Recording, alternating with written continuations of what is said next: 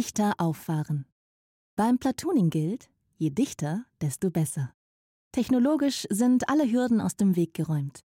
Der Güterverkehr könnte heute schon effizienter und sicherer sein. Woran also scheitert die Platooning-Revolution?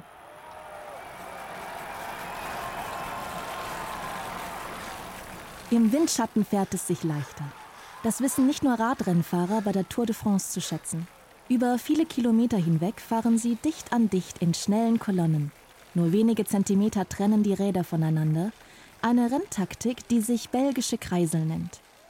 Für die hinteren Fahrer bedeutet sie weniger Kraftaufwand durch reduzierten Luftwiderstand.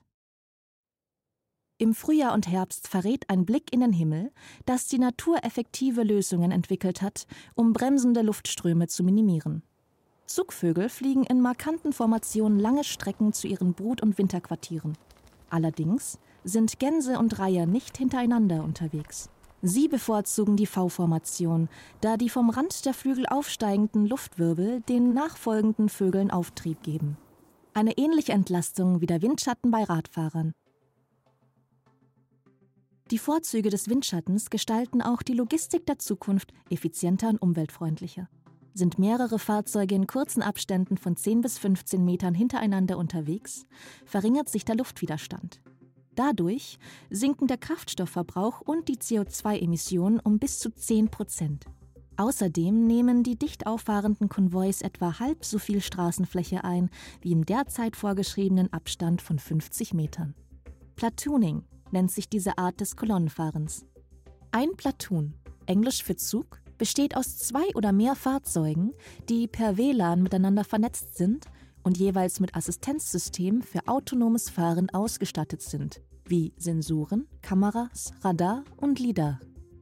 Das Führungsfahrzeug an der Spitze gibt Richtung und Geschwindigkeit vor. Die anderen Platooning-Teilnehmer folgen autonom gesteuert in konstant gleichem Abstand. Die Fahrer können sich während der Fahrt anderen Aufgaben widmen. Verlässt ein Fahrzeug die Kolonne, übernimmt wieder der Fahrer die Kontrolle über seinen LKW. Einmal in einen Platoon eingereiht, halten die hinteren Fahrzeuge automatisch die Spur. Sie messen Abstände und bremsen selbstständig, wenn vorn das Tempo gedrosselt wird. In nur 0,1 Sekunden reagieren die Systeme. 1,3 Sekunden schneller als ein Mensch. Bei über 50.000 Unfällen auf deutschen Straßen, die im Jahr 2016 durch ungenügenden Abstand passierten, davon über 4.500 mit Lkw, steckt im Platooning ein großes Potenzial, die Sicherheit im Verkehr zu erhöhen und Menschenleben zu retten. Die Logistikbranche schaut besonders interessiert auf das Platooning. In Deutschland übernehmen LKWs fast 80 Prozent des Güterverkehrs. Die Tendenz ist steigend. Angesichts des zunehmenden Wettbewerbs der nächsten Jahrzehnte sind Effizienzsteigerungen durch digital vernetzte Kolonnen für Spedition hochinteressant. Und der Großteil der Fahrt findet auf der Autobahn statt.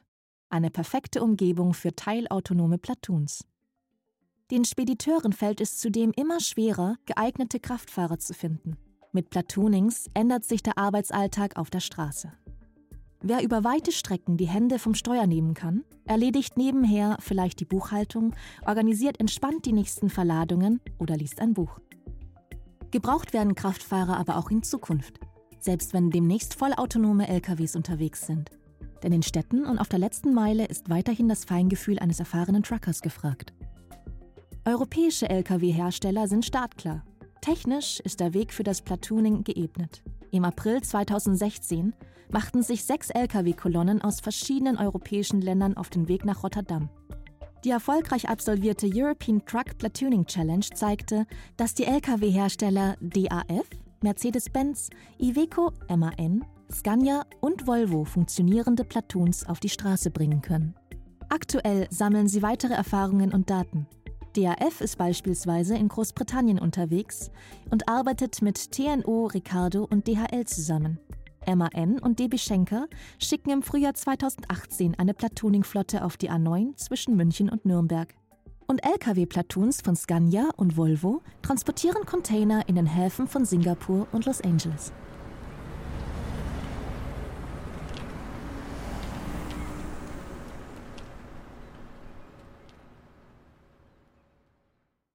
Daimler darf als erster Lkw-Hersteller ab 2018 das Lkw-Platooning auf die öffentlichen Highways der USA bringen. Zusammen mit großen Flottenkunden wird dann im US-Bundesstaat Oregon der Transportalltag mit zwei digital vernetzten Freightlinern erprobt. Natürlich ist Europa nicht allein im Rennen um die Platooning-Zukunft. Im Silicon Valley entwickeln mehrere Start-ups die Technologien und Plattformen, die Trucks autonom fahren lassen, allein oder vernetzt in Platoons. Peloton arbeitet an einer Vehicle-to-Vehicle-Vernetzung für Truckflotten und hat Tests mit Volvo gestartet. Auch UPS und Intel haben investiert. Mit dem US-Truck-Hersteller Peterbilt kooperiert Embark. Das Start-up setzt auf ein selbstlernendes Autopilotsystem, das einen Truck künftig ohne Fahrer auf der Autobahn steuert. Nur für die kurzen Strecken zur und von der Autobahn übernehmen lokale Fahrer im Lkw das Steuer. Tage oder wochenlange Touren wären damit Geschichte. Uber hat Otto übernommen und in sein Uber ATG-Portfolio integriert. Mit der Hard- und Software des von ehemaligen Google-Mitarbeitern gegründeten Start-ups können auch ältere Trucks zu autonom fahrenden nachgerüstet werden.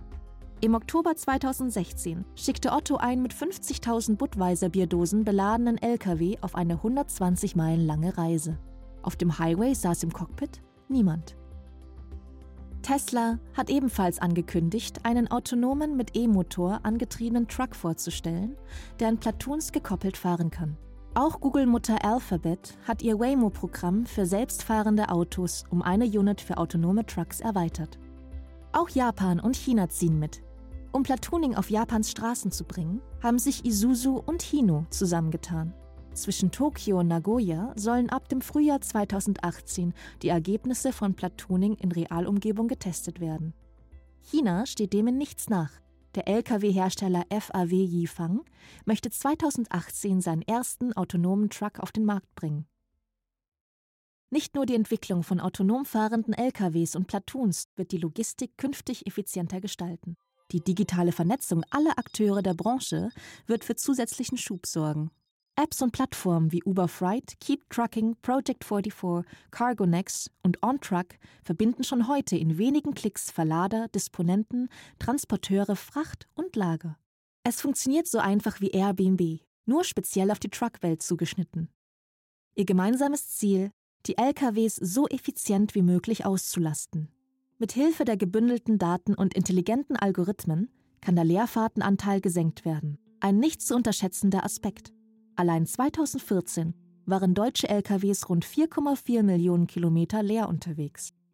Auch mathematische Modelle helfen bei der Optimierung. Forscher des MIT haben errechnet, dass Platoons, die in festgelegten Intervallen starten, mehr Kraftstoff sparen als zeitlich vorgesetzt losgeschickte Konvois. Truck-Platooning befindet sich also auf der finalen Etappe. Etablierte Lkw-Hersteller haben die technologische Umsetzbarkeit erprobt und bewiesen. Aktuell basieren die Abstandsvorgaben noch auf der menschlichen Reaktionszeit. Es ist sicher nur eine Frage der Zeit, bis der gesetzliche Rahmen entsprechend angepasst wird. Trotzdem scheint die große Platooning-Revolution auf den Autobahnen auszubleiben. Liegt es an der technologischen Herausforderung, Schnittstellen für alle Anbieter und Plattformen zu schaffen? Oder ist es eine Frage der Gewinnerwartung? Sind 10% Spritersparnis vielleicht nicht genug, um Investitionen in Startups zu rechtfertigen? Oder geht es am Ende nur noch darum, den Gewinn pro Fahrt unter den Teilnehmern des Platoons gerecht aufzuteilen? Man hole sich noch einmal das Bild vom belgischen Kreisel vor das geistige Auge, die Radsporttaktik, die jedem Mal etwas Windschatten gönnt.